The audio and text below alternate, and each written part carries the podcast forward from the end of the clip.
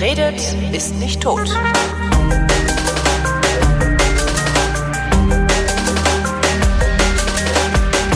Willkommen zum Geschichtsunterricht einer Koproduktion von Vrindt und DLF Nova und aus Köln vom Deutschlandfunk zugeschaltet ist wie immer Matthias von Hellfeld. Hallo Matthias. Ich grüße dich.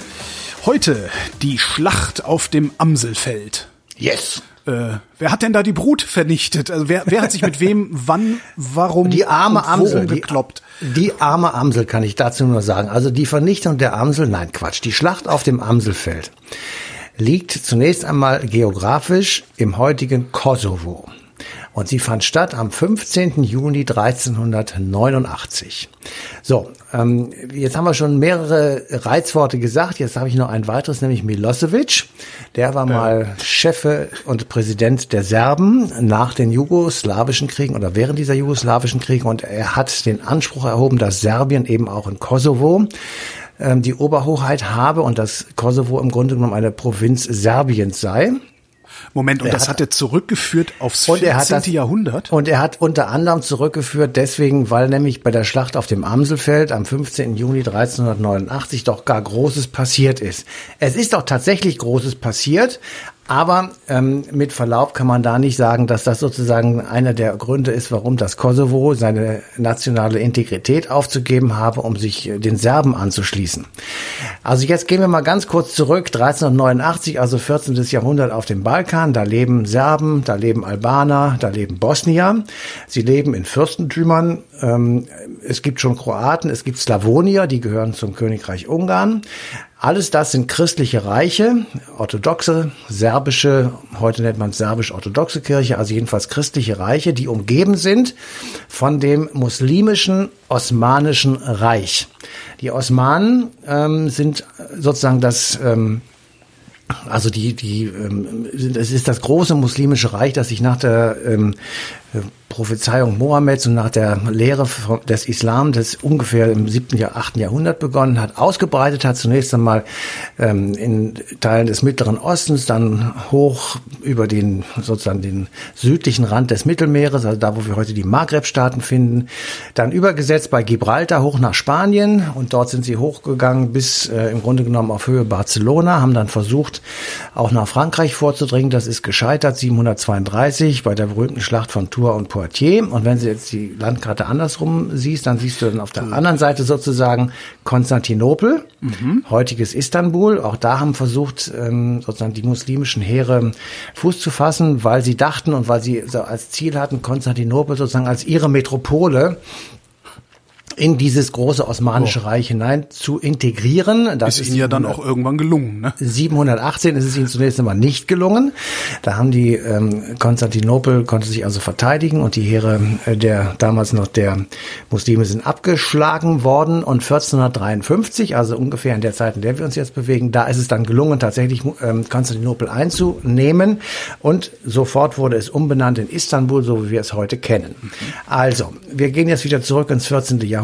Diese christlichen Reiche sind also umgeben vom Osmanischen Reich, das schon damals so nochmal auf den Blick auf die Karte in Bulgarien und auch in weiten Teilen Griechenlands ähm, naja, sich festgesetzt hatte. Und für die Ostkirche, also die christliche Ostkirche um Konstantinopel herum, auch da vielleicht nochmal fragt man sich ja, warum ist denn eigentlich in Konstantinopel noch Christentum und nicht irgendwas anderes?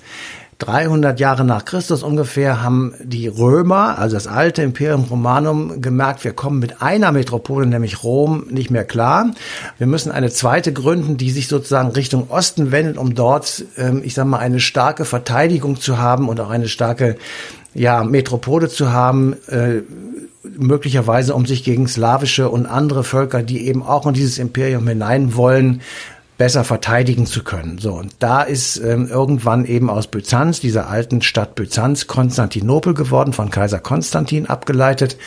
Und dieses Konstantinopel war der sozusagen der ja die Metropole der dann Ost sich Ostkirche nennenden äh, Kirche, die seit 1054 von der Westkirche, also von Rom abgespalten war durch das berühmte Kirchenschisma, das im Übrigen bis heute gilt. So und Beides waren christliche Metropolen, deswegen findet man in Istanbul sehr viele christliche Relikte. Und ähm, als das Weströmische Reich unterging, ungefähr im fünften Jahrhundert, ähm, Ende des fünften Jahrhunderts, blieb sozusagen als christliche Metropole Konstantinopel übrig, bis zum Jahr 1453. So, und da jetzt der Westen des alten Imperiums untergegangen war, also von dort keine Hilfe mehr zu erwarten war, jedenfalls keine große militärische Hilfe, ähm, hat natürlich Konstantinopel probiert, sich sozusagen christliche Helfer und Reiche zu suchen, die eben äh, Konstantinopel möglicherweise auch verteidigen würden gegen muslimische Eroberungsabsichten. Und ähm, wenn man sich das so vorstellt, also die Lage des Patriarchen von Konstantinopel, das war schon relativ komisch. Er sah nämlich die Muslime dort, wo wir heute Türkei, Syrien, Iran und Irak finden, also ein riesiges Gebiet und auch rund ums Ägäische Meer da war im Grunde genommen kaum noch eine Lücke sozusagen, wo das nicht äh, schon in muslimischer Hand war. Gab es damals eigentlich noch irgendwas anderes Signifikantes als Muslime und Christen? Nee, also es gab natürlich Juden, aber ja, okay. ähm, aber die waren ja schon immer versprengt ja, irgendwie. Ne? Die waren versprengt, aber natürlich, das waren die beiden großen Religionen, die sich äh, tatsächlich mit der Schwert, mit dem Schwert in der Hand gegenüberstanden und zwar mehrfach. Wir haben davor noch, äh, ist gar nicht so lange her, da ist der siebte Kreuzzug beendet worden, irgendwann 1280 etwa, äh, wo also Hunderttausende von Soldaten aus, äh, ich sag mal irgendwie Regensburg oder so, ähm, nach äh, Jerusalem gezogen sind, um also diese Stadt von den Heiden zu, von den äh, Muslimen zu befreien. Also diese beiden Religionen standen sich gegenüber.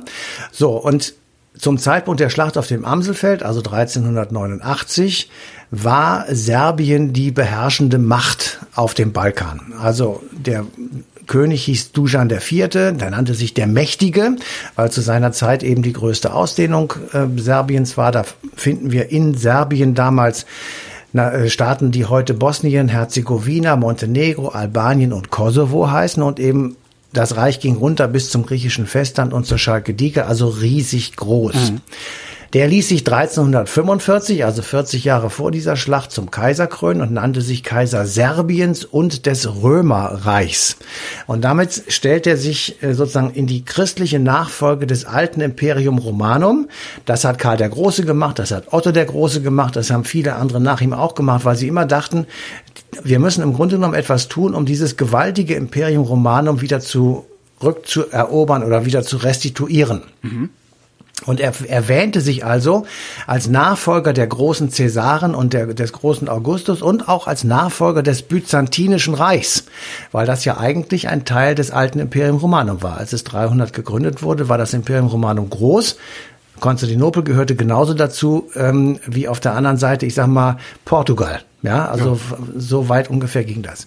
So, und ähm, insofern war der serbische Kaiser so eine Art ähm, Gegenspieler ähm, des Kaisers in Konstantinopel, der natürlich auch im Grunde genommen, ähm, ja, den Anspruch erhoben hat, letztendlich der Vertreter eben des alten, untergegangenen äh, Imperium Romanum Gegen, zu sein. Gegenkaiser. Ja, es, ja, das ist natürlich, also wir, wir lachen da ja, heute drüber, aber das ist, ist ja, ja, es ist, ist schwer zu vermitteln, einfach, dass die Leute tatsächlich, ähm, naja, sie wollten tatsächlich sozusagen damit etwas zum Ausdruck bringen, mhm. ja, und damit sich selbst auch eine Legitimation herleiten und selbst sagen, ähm, ja, wie soll ich das einfach, das ist schwer zu benennen mit einem Begriff von heute, aber das, das ist so ein funktioniert bisschen wahrscheinlich Theorie. gar nicht. Also, weil man muss ja auch, man muss ja auch sehen, ich meine, wenn, wenn wir irgendetwas in dieser Sendereihe gelernt haben jetzt über die Jahre, dann, dass damals ein anderes Menschen, ein anderes Weltbild geherrscht hat. Ja. Sodass jemand, der gesagt hat, ich bin Kaiser, dem wurde sich dann auch im Zweifelsfall erstmal unterworfen. Außer von jemand anderem, der sagen konnte, ich bin Kaiser und das für damalige ja, Verhältnisse sinnvoll begründen konnte. Also zu der Zeit war Kaiser noch ein klangvoller Name sozusagen, ja. ein, ein Herrschaftsanspruch. Heute würde die halbe Welt sagen, ja, was willst du denn? Ja, ja, naja, ja, vielleicht Donald doch Trump, nicht. Aber also Donald Trump ist so einer, wo ich sage, ja, hm. Mhm. Aber wenn du jetzt mal nach England guckst, da gibt's eine Königin und da sagt keiner, was will die denn, sondern ja, aber die, die sagt ja auch sehr, hat, Ja, sie hat keine Macht natürlich. Also, ähm, also ich will jetzt einfach nur mal sagen, also die äh, die Situation war schon relativ, ähm, ich sag mal, kompliziert. Und ähm, die äh, der Versuch des äh, serbischen Kaisers, sich da zum Nachfolger der römischen Könige aufzuschwingen und Kaiser auszuschwingen, der war natürlich äh, schon relativ tiefgreifend und hatte auch tatsächlich ein politisches Signal ähm, gesetzt. Und und sagte natürlich den Osmanen, ja, sie, das ist sozusagen unser Gegner. Sie wollten diese letzten christlichen Reiche auf dem Balkan erobern und damit auch Konstantinopel sozusagen indirekt ähm, die letzten Verbündeten wegnehmen. Mhm. Ja, das ist ja klar. Also äh, du musst die die Freunde deines deines Feindes schlagen, dann ist dein Feind äh, alleine sozusagen. Und gleichzeitig wollten sie das sozusagen als Vorläufer machen, um danach dann Konstantinopel als Mittelpunkt ihres Reiches etablieren zu können. Hm. Und dann war klar, wenn sie erstmal das äh, den Balkan ähm, sozusagen erobert hätten, dann wäre logischerweise Konstantinopel ähm, naja, wie soll ich sagen, das nächste Ziel gewesen. Hm. Und das Erstaunliche an der Schlacht auf dem Amselfeld ist, Konstantinopel selber war an der Schlacht eigentlich gar nicht beteiligt, aber es war trotzdem der Verlierer. Denn ähm, die Serben haben die Schlacht verloren gegen das übermächtige Heer. Das ist vollkommen klar. Das war, äh, die hatten überhaupt keine Chance. Ähm, Serbien musste die osmanische Oberhoheit über den Balkan anerkennen. Mhm. Serbien als Verbündeter war dadurch extrem geschwächt. Mhm. Gleichzeitig war Rom der ja noch so der letzte Verbündete gewesen ist, zwar ein mächtiger Kirchenstaat, aber in Italien waren zu der Zeit die Städtekämpfe, also ah. zwischen Venedig und so weiter, die waren da alle sozusagen ineinander. Die haben eh keinen Bock gehabt, sich jetzt zusammenzuraufen und äh, genau. gegen den Muselmann zu Felde zu ziehen. Äh, genau, gegen okay. den Muselmann zu Felde zu ziehen. Und okay. äh, da war also eh Verwirrung in Italien und im, äh, im Süden, im Königreich Sizilien. Äh, das gehörte im Grunde genommen gar nicht zum Einflussgebiet des Vatikan. Dort saßen ähm, andere, äh, ein bisschen, wie soll ich sagen, auch Muslime, aber die hatten sich mit den Christen so ein bisschen angefreundet. Also es war jedenfalls keine besonders, ähm, äh, ich sag mal, kein, kein starker, wäre kein starker Verbündeter gewesen. Es gab jetzt für Konstantinopel eigentlich überhaupt keine Verbündeten mehr. So, jetzt aber ähm, kommen wir ja darauf zurück, warum ähm, kommen jetzt die ähm, die Serben dazu zu sagen, das ist eigentlich alles zu uns. Ähm, wir müssen eigentlich im Grunde genommen jetzt äh, sehen, dass wir ähm, äh, das Kosovo sozusagen für uns selber, ähm, ja, wie soll ich sagen? Du bist jetzt in der Moderne, ne? Ich bin, ja, ich will versuchen herzuleiten, warum diese Schlacht damals von Milosevic, dem Präsidenten ja. der äh, jugoslawischen Republik, sozusagen genommen wurde, um im Kosovo einen riesigen Aufmarsch zu machen mit Hunderttausenden von Leuten und dann rumzurufen, das gehört uns, weil. So, weil der, unser Blut hier vor 600 Jahren schon vergossen wurde. Ganz genau. Und weil dort jemand war, nämlich Vuk Brankovic, so hieß der Typ, der hat lange Widerstand geleistet und hat auch immer noch danach weiter gekämpft. Und das war ein serbischer äh, Anführer und der ähm, ein, ein Adliger, ähm, der also ein, ein kleiner Territorialfürst ähm, war, der aber nach dieser Schlacht auf dem Amselfeld, an der er teilgenommen hat, eben zu einem sehr mächtigen serbischen Herrscher aufgestiegen ist. Und ähm, sozusagen das Gebiet, wo auch Kosovo heute liegt, eben sozusagen mitregiert hat. Aber nur eine kurze Zeit, weil er nämlich danach von den Osmanen dann auch gejagt und tatsächlich auch, ähm, naja, also ähm, wie soll ich sagen, also er, er wurde verhaftet und in, ins Gefängnis gesteckt und dann auch umgebracht. Also da, dazu kommt ja auch noch, dass, dass das Kosovo mehrheitlich muslimisch ist. Das heißt, der wird nicht nur gesagt haben, hier ist unser Blut vergossen worden, darum gehört das uns, sondern der Kampf gegen den Muselmann ist noch nicht zu Ende. Der, na, oder? Nein, nein, also nein, er hat so krass nein, war nein, er nicht. Okay. Nein, so krass war er nicht. Es ist im Grunde genommen eine religiöse und nationalistische Verklärung, äh, ja. die also die Serben da machen. Das sei ein, wie soll ich sagen, eine Art Schicksalsort der serbischen Geschichte und ähm, das ist äh, sozusagen, das ist unser Zentrum. Also das ist so wie, also wenn du, wenn du dir fragst, wo haben die Christen ihr ihr Zentrum, dann würdest du wahrscheinlich sehr schnell sagen, also Jerusalem oder mhm. vielleicht auch noch Rom. Aber das sind so die die Punkte Punkte, die müssen für die Christen sind das wichtige Orte. Die, die und Identitätsstiftend nennt man das dann. Ja, oder? identitätsstiftend und einfach ein Herkunftsort, ein Zielort, ein für manche ist auch ein Sehnsuchtsort. Also äh, das, das kann man ja mit ähm, ganz vielen Punkten einfach zusammenbringen. Und äh, das ist halt für die Serben, äh, oder jedenfalls war es für Milosevic so. Ähm, die haben dann also Gedenkmünzen gedruckt, sie haben äh, äh, große Literatur äh, produziert und so weiter und so fort, um einfach zu erzählen und diese, dieses Narrativ aufrechtzuerhalten, das Kosovo gehört zu Serbien. Und das stand natürlich in krassem Gegensatz zu dem, was das Kosovo mehrheitlich von Albanern bewohnt, nun eigentlich wollte, nämlich Eigenständigkeit. Und einer der wesentlichen Konflikte, weswegen wir uns in diesen End-90er Jahren des 20. Jahrhunderts äh, so mit Jugoslawien beschäftigt haben, war eben die Frage, wird das Kosovo ein eigenständiger Staat? Wird das auch von anderen äh, anerkannt, dieser Staat? Mhm. Oder ähm, lässt es die Völkergemeinschaft zu, dass gegen den Willen der Kosovo-Albaner Serbien sozusagen diese Annexion durchführt? Und da war die Antwort nein. Und äh, das hat die internationale Gemeinschaft massiv durchgedrückt. Aber warum hat diese Erzählung vom ja, Nukleus der Serben auf dem Amselfeld. Warum hat die so gut funktioniert? Hatten die sonst nichts? Waren die vorher kein ja, also das Problem ist einfach Volk oder ja, das Problem ist tatsächlich, dass es äh, so im, im Prinzip natürlich findest du in allen Landkarten in deinem das irgendwie Serbien, aber das ist a in unterschiedlichen ähm, Umrissen, das ist äh, in unterschiedlichen Situationen, in politischen Gegebenheiten. Wenn du dann den Balkan insgesamt betrachtest und das äh, sagen wir einfach mal nur im 20. Jahrhundert, dann findest du nach dem Ersten Weltkrieg das Königreich der Serben, Kroaten und Slowenen. Mhm. So, so hieß das tatsächlich. Und das ist herausgegangen aus den ehemaligen Königreichen Serbien und Montenegro. Mhm. Es bekam dazu Teile von Österreich-Ungarn, die dieser Großstadt wurde 1919 aufgelöst, aus der heutigen Slowenien und Bosnien und Herzegowina. Also es war so eine Art Mixtur. Dann gab es eine gewaltige Staatskrise in diesem wild zusammengeworfenen Haufen, weil jeder der Teilstaaten nach Autonomie strebte.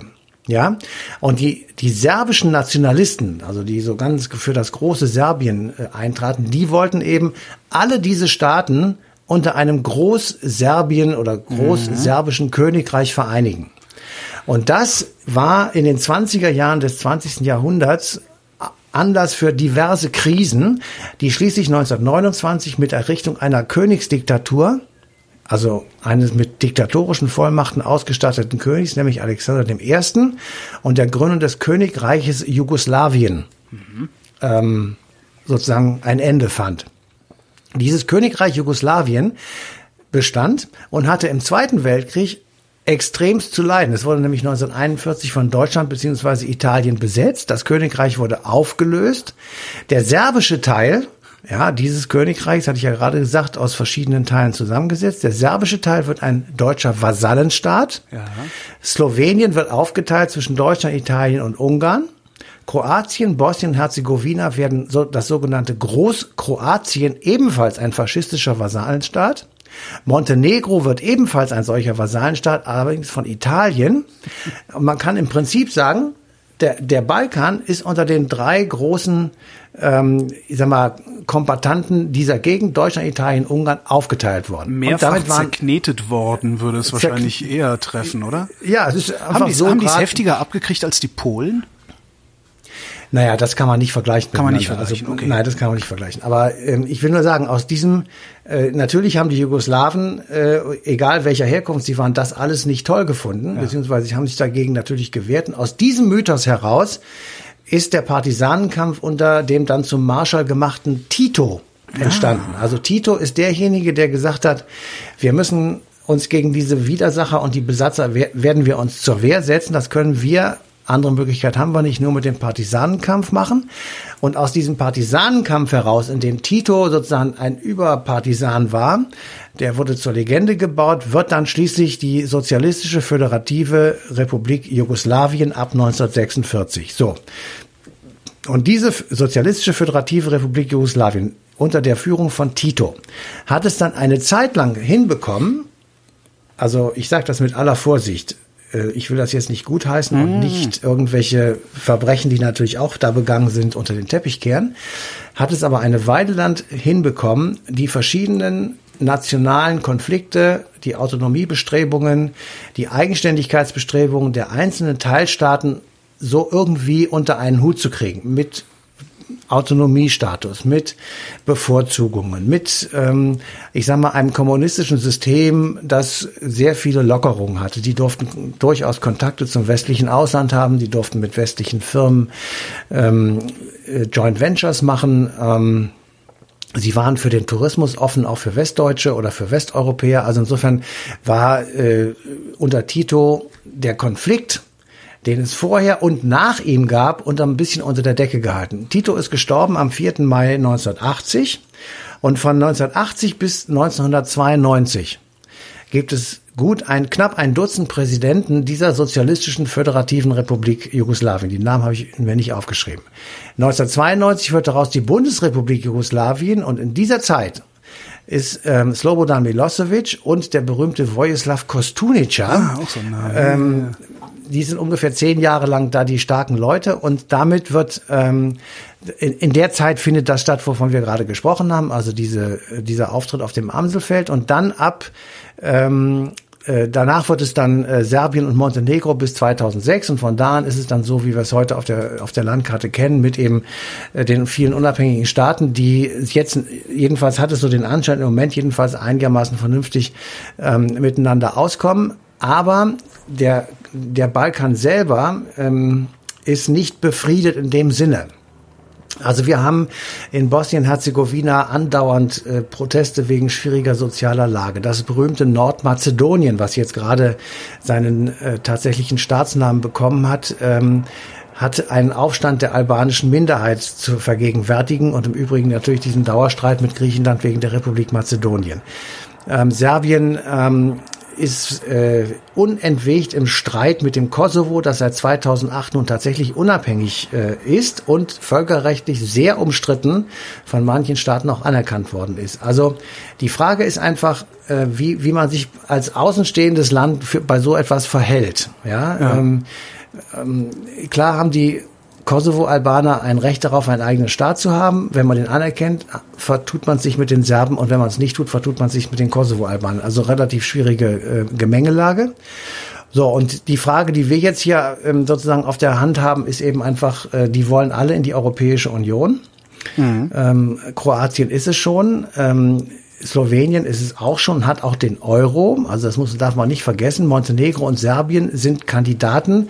Beitrittskandidaten mit laufenden Verhandlungen. Nordmazedonien und Albanien sind Beitrittskandidaten ohne laufende Verhandlungen. Also ähm, über kurz oder lang werden die irgendwie in die EU kommen, wenn dann die EU weiter am Leben bleibt, was wir ja sehr hoffen. Und dann äh, habe ich mal so äh, überlegt, dann holen wir uns einen Konflikt in die EU rein. Der mag zwar jetzt irgendwie gelöst scheinen, mhm. aber ich glaube nicht, dass der tatsächlich gelöst ist, weil die Leute jedenfalls in dieser und in der nächsten Generation vielleicht noch immer noch so ein bisschen rumrumoren, äh, mal wieder hier und mal wieder dort. Also weil, weil diese Erzählung bei, in, in der serbischen Seele, sagen wir mal, so stark mhm. ist, meinst du? Also ja, geht das von den Serben aus? Das Die Serben Nein, also ich will jetzt um Gottes Willen keinen Serben hier irgendwie Bashing betreiben. Ähm, aber die Serben fühlen sich einfach als die größere und stärkere und wichtigere und bestimmende äh, Nation auf dem Balkan. Und dazu gehört eben auch die, der Versuch oder die Idee, dass das Kosovo äh, zu ihnen gehört. Und natürlich kann man das denen, äh, kann man sagen, wisst ihr was, Leute, hört mal auf jetzt, das ist ja dummes Zeug. Aber dann sagen die einem nein, also und kommen mit irgendwelchen ähm, ja, wie soll ich sagen, ähm, Belegen, Dokumenten, warum das eben doch nicht so ist. Und allein die Tatsache, dass der 28. Juni, ja, ja, das ist der Tag der Schlacht 1389, ist heute in Serbien Gedenk- und Feiertag. Das ist so ähnlich, als wenn wir äh, an den Tag der Schlacht von Sedan erinnern würden, ja, ja wo wir die Franzosen äh, 1870 geschlagen haben. Also wir nicht, aber naja, dafür Deutschen. steht hier die Siegessäule in Berlin. Ne? Ja, ich sag nur, aber das ist kein Feiertag mehr. Ja, ja das, das stimmt. Ein, das stimmt. ähm, also da, das, das, das ist schwierig und ähm, ich bin mir nicht sicher, ob das wirklich so weg ist, wie wir das uns vorstellen. Jetzt haben wir ja, hast du eben schon gesagt, wir haben die Slowenen, wir haben die Kroaten, wir haben die Montenegriner und so weiter. Mhm die könnten das ja nur theoretisch auch alles machen. Ähm, haben die alle eine nicht so starke Erzählung oder keine so starke Erzählung, weil es tatsächlich nur die Serben waren, die damals den Muselmann zurückgeschlagen haben, beziehungsweise es versucht haben und sich geopfert haben? Also daraus kommt jedenfalls die, also dieser Opfergang ist tatsächlich die Erklärung dafür, dass eben äh, diese, ich sag mal, die serbische Identitätsfindung ja, ja. Äh, darauf zurückgeht. Die anderen haben das eben nicht und die erheben auch den Anspruch nicht, aber sie fühlen sich von Serbien und das, das, wir haben vier Jugoslawienkriege erlebt. Ja, da ging es immer darum, dass die Leute, also dass eben Montenegro oder was weiß ich, unabhängig sein wollten und zwar auch von Serbien. Und ähm, das, damit ist der Konflikt natürlich aufgezeigt. Ja. Sollten wir deshalb Serbien nicht in die EU holen? Also wir sollten im Moment überhaupt keine Idee ja. überlegen, ehrlich gesagt. Ähm, Stimmt. Und ich, ich würde gerne noch ein bisschen warten, ehrlich gesagt. Ich würde gerne eine ganz neue Generation von politisch Verantwortlichen dort sehen, die lange nach diesen Dingen geboren wurde. Mhm. Ähm, also die, die berühmte Rede von ihm war, also von Slobodan Milosevic, äh, die war eben 1989 zur 600-Jahr-Feier. Und ähm, äh, also da sollte man noch eine ganze Weile lang äh, Zeit ins Land gehen lassen, um da wieder sozusagen, ähm, ich sag mal, also es ist tatsächlich allmählich Normalität eingekehrt, das glaube ich auch. Ähm, aber der Konflikt ist, glaube ich, noch nicht völlig aus den Köpfen raus. Ja, zumal damals ja auch Oder kurz bevor das da losgegangen ist mit dem Krieg, haben ja alle noch gedacht, hier gibt's keinen Krieg. Es ist das 20. Jahrhundert ja, hier, das äh, passiert ja, nicht mehr. Ja, ja genau. Dann aber ähm, also, ja. Also ich, ich sag mal so, er ist jetzt irgendwie nicht so virulent, aber ich glaube, dass es immer noch relativ einfach ist, die Emotionen damit wieder hochzukochen und relativ schnell ähm, ja in diese Sphäre wieder zurückzubringen. Matthias von Hellfeld, vielen Dank. Bitteschön. Und euch danken wir für die Aufmerksamkeit und verweisen auf den 17. Juni 2019. Da läuft die passende Ausgabe Eine Stunde History auf DLF Nova.